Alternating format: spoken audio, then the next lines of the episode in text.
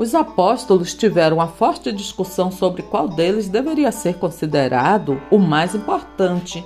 Então Jesus disse: Os reis deste mundo têm poder sobre o povo, e os governadores são chamados de amigos do povo.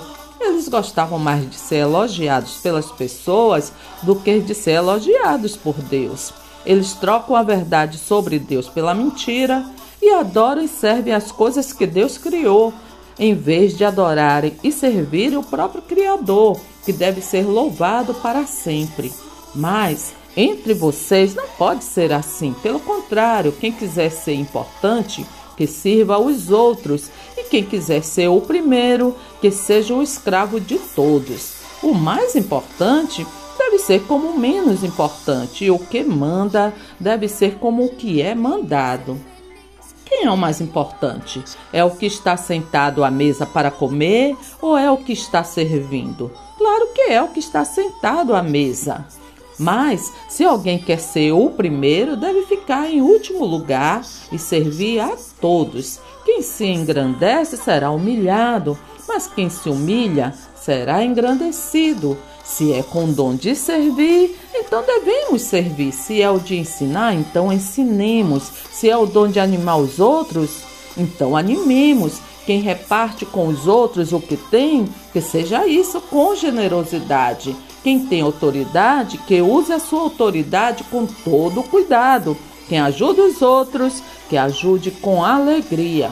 Entre vocês, eu sou como aquele que serve. Então se levantou, tirou a sua capa, pegou uma toalha e amarrou na cintura. Em seguida, pôs a água numa bacia e começou a lavar os pés dos discípulos e a enxugá-los com a toalha. Quando chegou perto de Simão Pedro, este lhe perguntou: Vai lavar os meus pés, Senhor? Jesus respondeu: Agora você não entende o que eu estou fazendo, porém mais tarde vai entender. O Senhor nunca lavará os meus pés, disse Pedro. Se eu não lavar, você não será mais meu discípulo, respondeu Jesus. Então, Senhor, não lave somente os meus pés, lave também as minhas mãos e a minha cabeça, pediu Simão Pedro.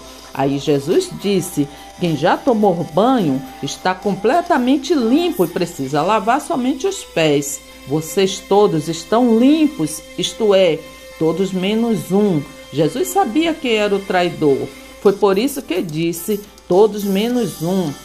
Depois de lavar os pés dos seus discípulos, vestiu de novo a capa, sentou-se outra vez à mesa e perguntou: Vocês entenderam o que eu fiz? Vocês me chamam de mestre e de senhor, e tem razão, pois sou mesmo. Se eu, o senhor e o mestre lavei os pés de vocês, então vocês devem lavar os pés um dos outros.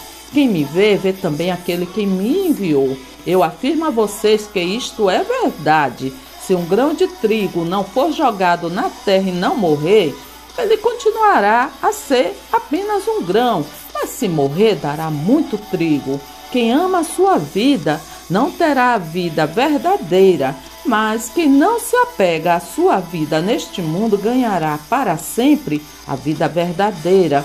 Quem quiser me servir, siga-me, e onde eu estiver, ali também estará esse meu servo, e o meu Pai honrará todos os que me servem, pois eu dei o exemplo para vocês que vocês façam o que eu fiz, porque até o filho do homem não veio para ser servido, mas para servir e dar sua vida para salvar muita gente.